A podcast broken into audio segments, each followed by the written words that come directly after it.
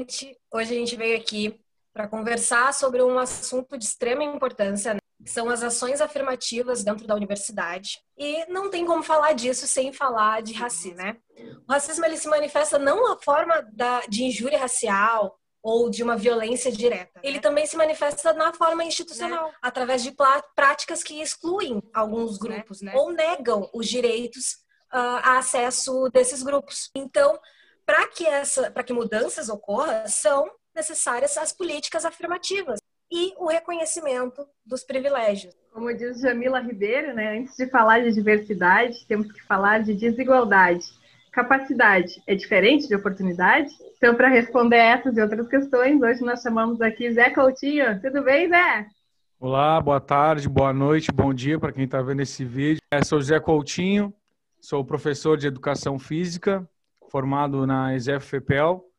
Sou também especializado em Educação Física Escolar pela mesma instituição.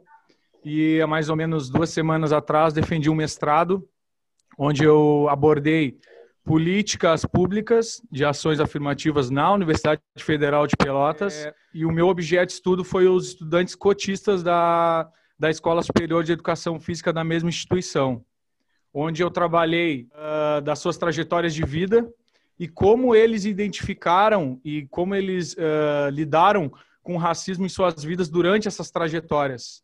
Não só dentro da educação física, mas também antes de ingressarem na educação física. Então, hoje eu vou estar batendo um papo aí com as gurias e, e tentando contribuir para esse debate, né? Que, tá, que ainda, é, apesar de a gente escutar bastante ele ainda é muito defasado na, na, na nossa sociedade, que cria um, um, certo preconceito, achando que está dando mais direitos para uns e tirando direito, direito de outros, né?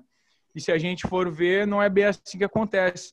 Mesmo com uh, possibilidade de ingresso diferencial em instituições federais, essa população ainda ela, ela constitui minoria dentro desses espaços e ainda não é incluída dentro desses espaços. Quando o estudante ingressa numa, numa, numa IF, né, que é uma instituição federal de, de ensino superior, ele vai entrar dentro daquele espaço que é, e é um espaço onde ele não, muitas vezes, não se identifica, pois aquele espaço é onde tem minorias uh, de pessoas de, de lugar, do lugar de onde ele vem, que são pessoas negras, tem minorias de referências que ele vai ter acesso sobre pessoas negras é, tem minorias de, de estudantes e professores uh, nesses espaços.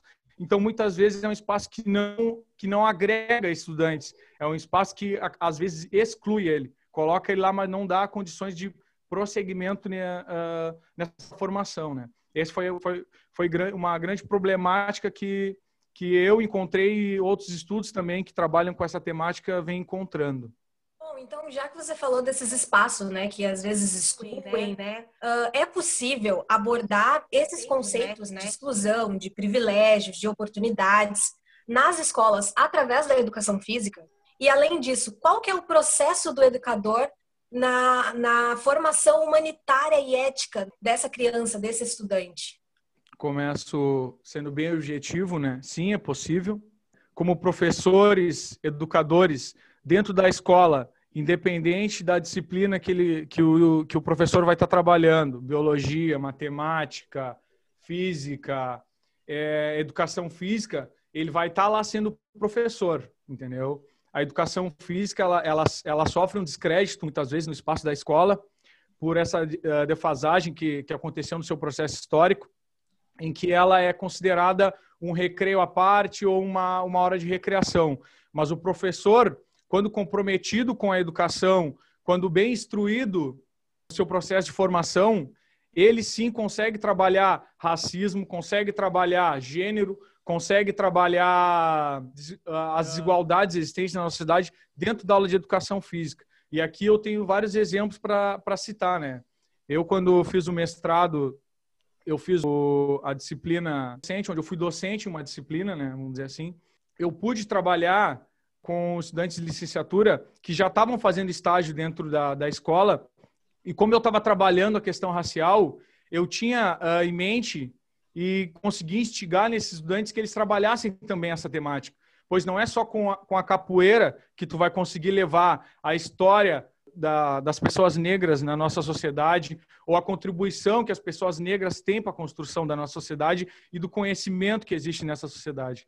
Então, vou já citar algum exemplo. Por exemplo, quando eu trabalhei nessa disciplina, eu levei uh, a história da cidade de Pelotas para introduzir a temática, é, e não precisa ser dentro da sala de aula, pode ser em círculo.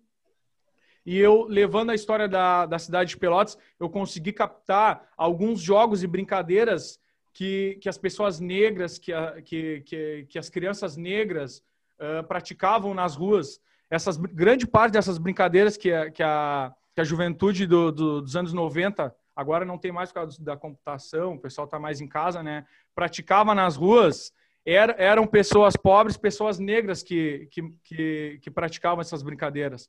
Por exemplo, escravos de Jó, né? Quando é que, que a gente ia imaginar que essa brincadeira tinha tanta história por trás dela e tinha tanta, uh, tanta representatividade da cultura negra. Exemplo, né? Vou até por dar exemplo, uma explicação aqui para gente. Ó. Escravos de Jó, de Jó uh, buscavam cajandá. Aqui a gente já começa a trabalhar uma, uma grande história. Os escravos da Bahia, né, onde foi criada a brincadeira, praticavam cajandá. É um caranguejo que eles tinham que pegar, né, na, na do, do artigo que eu li, é, essa era a história praticavam caxandá. Tira a bota, deixa o Zé Pereira que se vá. A parte de deixa o Zé Pereira que se vá era quando eles estavam distraindo os patrões e o Zé Pereira era quem fugia. Claro, ainda existe também uh, outras, outras palavras né, que podem ser substituídas, e aí tu consegue trabalhar essa historicidade dentro da aula de educação física, quando tu coloca distribuídos na sala de aula a, o trabalho do ritmo, onde o, a, as crianças, o adolescente, os alunos que tu vai estar trabalhando, eles vão estar se locomovendo naquela brincadeira, onde trabalha lateralidade, trabalha ritmo, trabalha musicalidade, então vai estar trabalhando o corpo. Assim mesmo como também a gente pode trabalhar com a capoeira, a questão capoeira, histórica, né? uma arte uh, marcial que foi criada no Brasil, né? E que muitas vezes ela é ela tem descrédito porque o que tem valor é o que vem de fora, né? Muitas vezes, né? que aí é uma, uma questão mais de, de destruição da cultura negra e, e epistemicídio da, da, do, do, conhecimento oriundo de, outra, de outras regiões, né? Então, com a capoeira, a gente pode trabalhar uh, uh, golpes de capoeira, fazendo pega-pega. A gente pode trabalhar a musicalidade da capoeira também. É, então, enfim, a gente vai trabalhando assim, adaptando outras brincadeiras e jogos para trazer a história e a contribuição que, que fica uh, que, é, que é muitas vezes escondida né, por conta desse epistemicídio do conhecimento que, que a gente sofre na, na universidade, na escola. Então, é o professor de educação física ele, ele não só pode, como ele deve, né? E vale frisar também que existe uma lei criada em 2003 que altera a, a LDB, né? onde é obrigatório trabalhar a cultura negra e a contribuição da cultura negra para o desenvolvimento nacional, para o desenvolvimento do conhecimento e da cultura nacional brasileira. Muito bem, então, Zé, falando um pouquinho sobre a questão de discriminação étnico-racial, né, que ela se dá através de uma distorção, né, de que existe uma hierarquia né, de um certo grupo aos demais, né? Porém, uma sociedade que tolera né, ou que se, se, mostra indiferente a essas práticas discriminatórias, ela não pode ser considerada, então, uma, uma sociedade democrática, porque ela aniquila a questão da cidadania pra, né, com relação àquela, àquela pessoa que está sendo excluída. Né? Então, quais seriam as políticas públicas que têm sido efetivas né, no Brasil para esse viés compensatório? Né? E por que, que, a população ainda tem muito medo da questão das ações afirmativas? É, eu acho que primeiro a gente é, é bom a gente começar uh, contextualizando né, na história como é que foi se desenvolver essa, esse debate, como é que foi se desenvolver essa questão racial dentro uh, do debate educacional, dentro do debate do trabalho. Para quem não sabe, é, o povo negro, quando chega ao Brasil, chega numa situação de subalternidade, né, de subexistência, onde é sequestrado de, de sua localidade, de sua cultura, é trazido para ser explorado aqui, foram mais de 6, 7 milhões de, de pessoas trazidas para o Brasil, o país que mais escravizou pessoas negras, né? Então, em decorrência desse processo, é, o negro quando chega, o negro e a negra quando chega aqui no, no país, é, longe da sua cultura, da sua família, ele não se manteve calado. Ele sempre resistiu.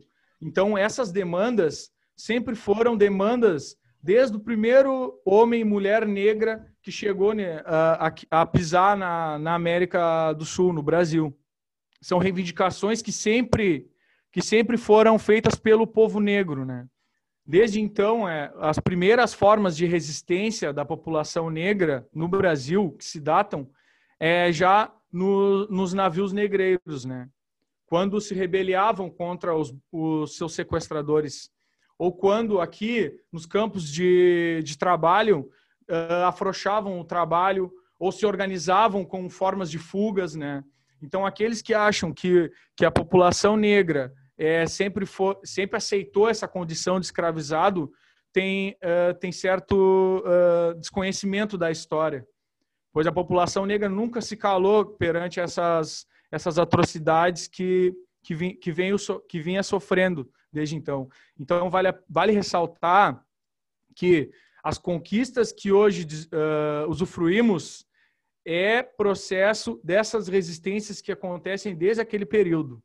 É, a gente tem a Lei Áurea, né, que não foi uma mulher branca que, por pura e espontânea vontade, uh, deu esse direito de liberdade, liberdade entre aspas, né? Não foi, foi, foram os abolicionistas, foi a resistência negra, e aí na história a gente tem vários movimentos aí desencadeados, principalmente na cidade de Pelotas, que foi uma cidade referência uh, da cultura da, da resistência negra, não só no Sul, mas no Brasil também, né? A gente sabe que essa, que essa resistência é mascarada aqui na cidade de Pelotas, já vou fazer um link aqui sobre a história da cidade de Pelotas.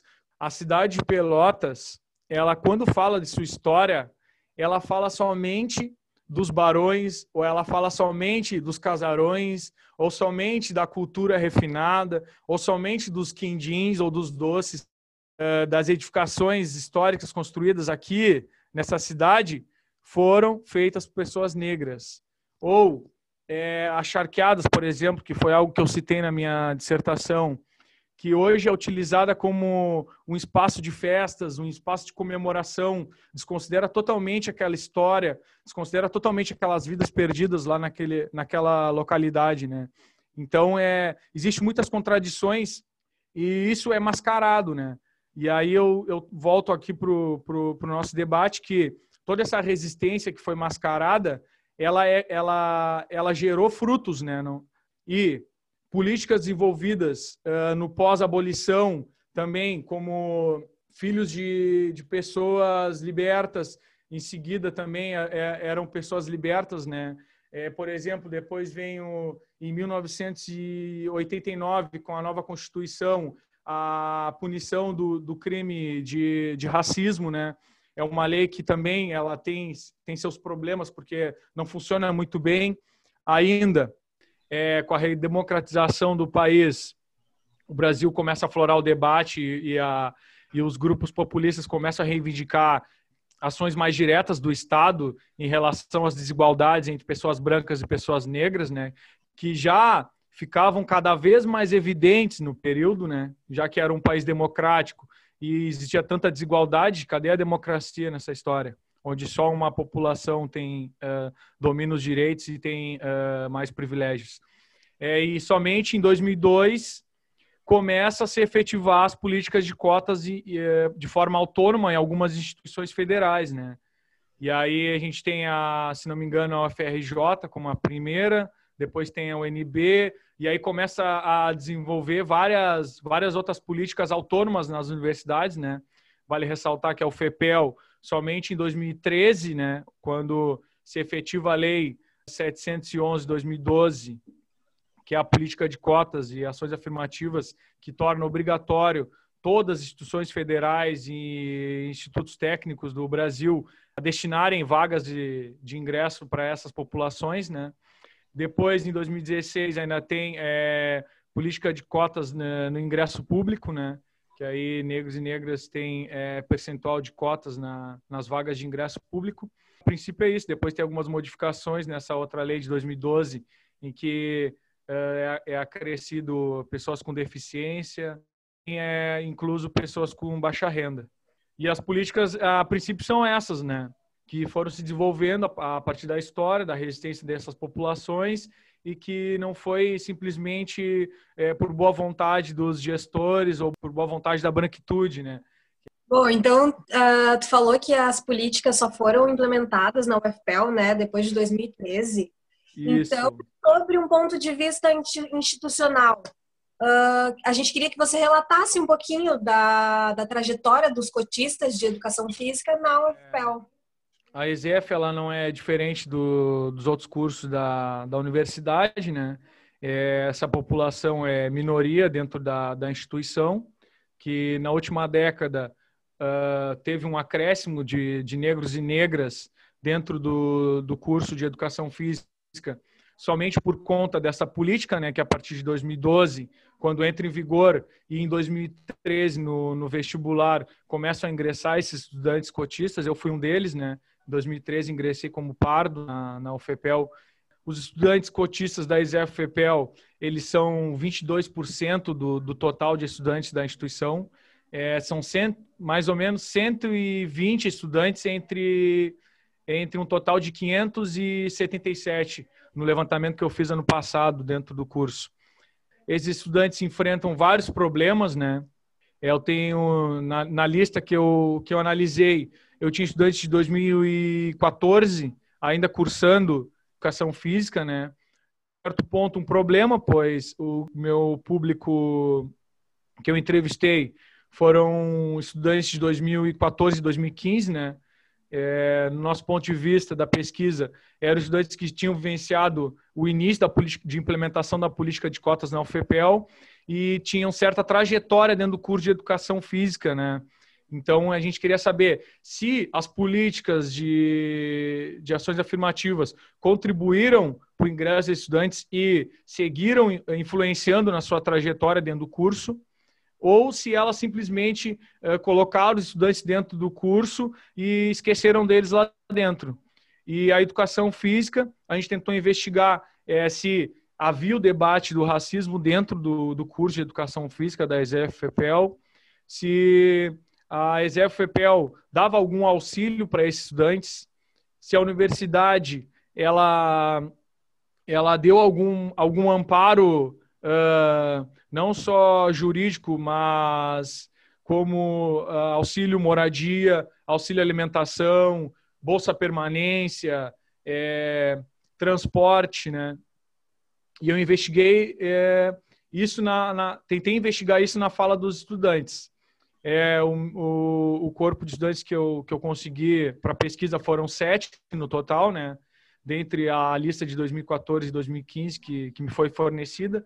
Teve alguns que não quiseram uh, participar da entrevista.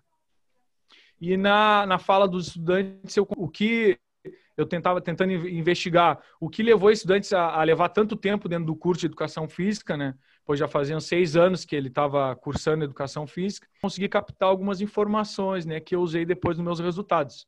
É, os, os, estudantes, dentre os entrevistados, somente um deles ganhava é, os auxílios da universidade, né? Era um estudante do Rio de Janeiro. É, não sei uh, qual o motivo ou se uh, o que acuou eles, eles, eles tiveram um pouco de receio em falar dentro do curso de educação física. E, então, é, os estudantes relataram, uh, todos relataram discriminação, né, ter sofrido discriminação. A discriminação que mais foi relatada é, foi em relação à perseguição de seguranças, né, dentro de shoppings, lojas e tal.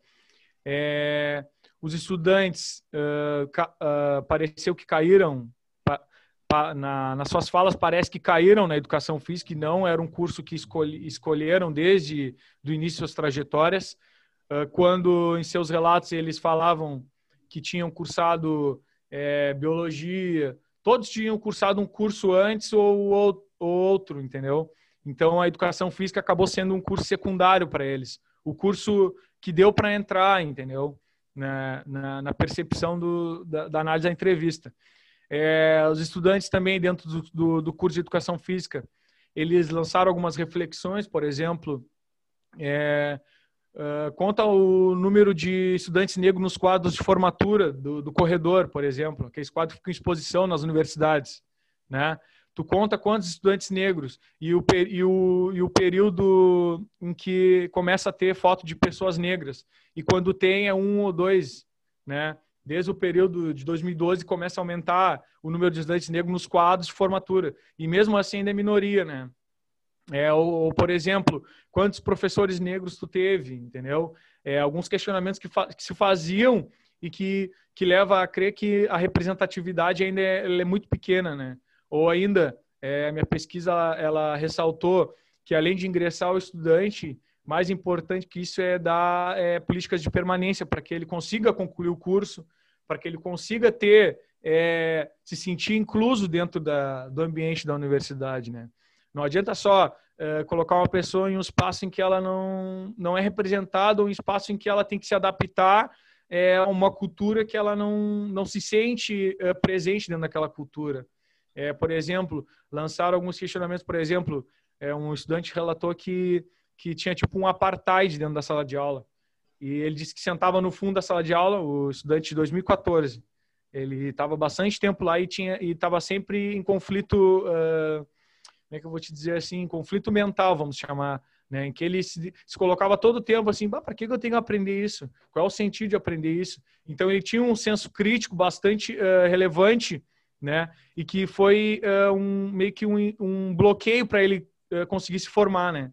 Então ele disse que entrava na sala de aula e via meio que um apartheid dentro da sala de aula, onde ele olhava os alunos negros, ele sentava no fundo da sala, disse que via os alunos negros de um canto e os alunos brancos de outro, né? Mesmo que os estudantes que estavam na sala de aula não percebam isso, é algo que é que é indireto, né? O que o Silvio Almeida, não sei se você já ouviu falar, é um escritor e jurista aí que estuda as questões raciais e ele trata isso como racismo indireto, em que ele acontece, está acontecendo na nossa frente e a gente não, não sabe como lidar e ele passa despercebido por nós, né?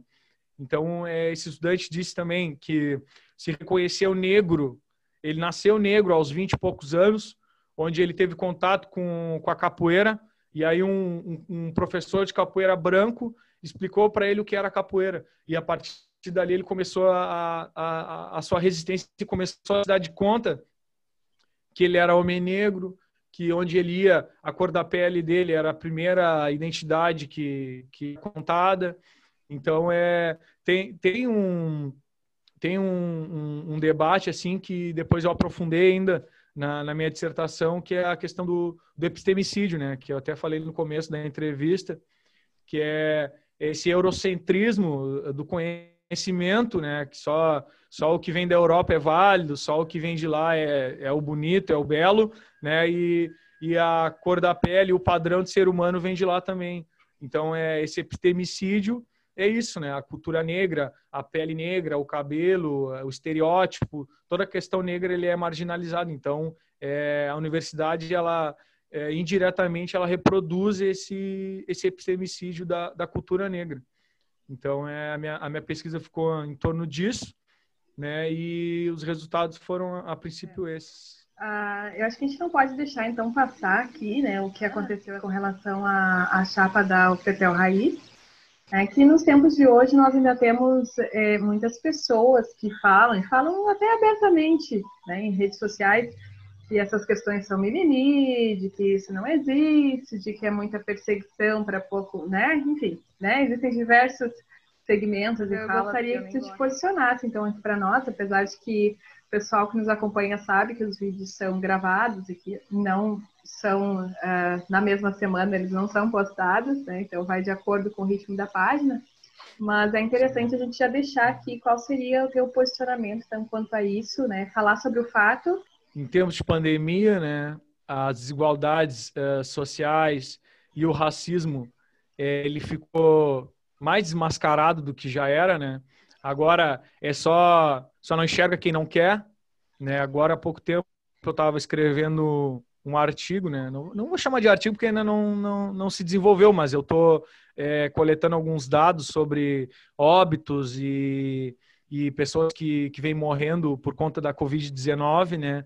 E as desigualdades elas também se refletem em, em relação aos óbitos, onde é um estudo feito em maio, é, onde analisaram 30 mil óbitos por Covid-19 entre pessoas brancas e pessoas negras, é, 55% das pessoas que vieram a óbito eram pessoas negras, né, da, das, das pessoas negras analisadas. Somente 38% das pessoas brancas analisadas é, vieram a óbito. Então, é, por exemplo, o que agrava ainda mais é, é, a contaminação de mais pessoas negras do que pessoas brancas, né? A Covid-19 ela chega no Brasil através dos rios, né? Que trouxeram da Europa, né? Trouxeram os empresários de São Paulo, o Carnaval do Rio de Janeiro, é, os empresários lá da, do, do polo, do polo Amazo, da, da Amazônia, né? Onde tem o polo industrial lá. E por isso que né? Já estou fazendo uma, uma contextualização já da pandemia. Já. A doença ela, ela se desenvolve no Brasil a partir das, desses centros capitais, né? O polo industrial de Manaus, onde os empresários com reunião, reuniões com os chineses e tal, é, acabaram se contaminando e contaminaram o proletariado, onde foi onde, foi onde deu o grande alvoroço no Brasil da pandemia em Manaus, depois Centro-Oeste, agora a gente está vendo a pandemia no Sul, né? E aí isso explica essa fragmentação de contaminação e, e disseminação da pandemia no país e que, por conta das desigualdades, a, as pessoas mais afetadas são as pessoas negras, onde são maioria nas favelas, em que muitas vezes ficam impossibilitadas de manter o isolamento social, é, são principais uh, entre os trabalhadores informais no Brasil, né? São principais entre os trabalhos uh, precários no, nos hospitais, como, por exemplo, os técnicos de enfermagem, como os que vão coletar o lixo uh, contaminado né, pela, pela Covid no, nos hospitais. Então, é, o, o, racismo ele vem sendo cada vez mais mascarado. E essa ultradireita, essa extrema-direita, estão achando que tem uh, poder para violar certos direitos e estão cada vez mais mostrando quem realmente são, né? É, então, na live, o FEPEL Raiz, uma chapa composta por pessoas negras, teve uh, que, que pausar parte da sua live, pois uh, foi invadida por hackers, onde uh, se dirigiram de forma totalmente perigosa e, e lançando falas racistas, né? Algo que, que deixa nós que estudamos essas questões bem tristes, bem morados, né? Pois eh, são pessoas que estão uh, estão ali para trazer uh, representatividade, para trazer um combate maior a esse racismo e sofrem isso, né? São pessoas que estão ali para e que são pessoas instruídas para combater isso, né? E mesmo assim sofrem racismo. Então eles estão cada vez mais mascarados, né? Vale ressaltar também que, que a resistência negra, se não se calou no período da escravidão, onde era a força, a brutalidade, não vai escalar agora que temos mais direitos e estamos aí para conquistar até a reitoria da UFEPEL, né? Se tudo der certo. É isso aí. É isso Muito aí. bem, Zé. Então, obrigado pela participação. Foi um prazer te ter aqui com a gente. Muito show, Gurias. Muito show. Quando precisarem, muito obrigada por estar aqui compartilhando o conhecimento com a gente. Foi ótimo. É isso aí. Conhecimento só é válido quando compartilhado, né, Gurias? É isso aí.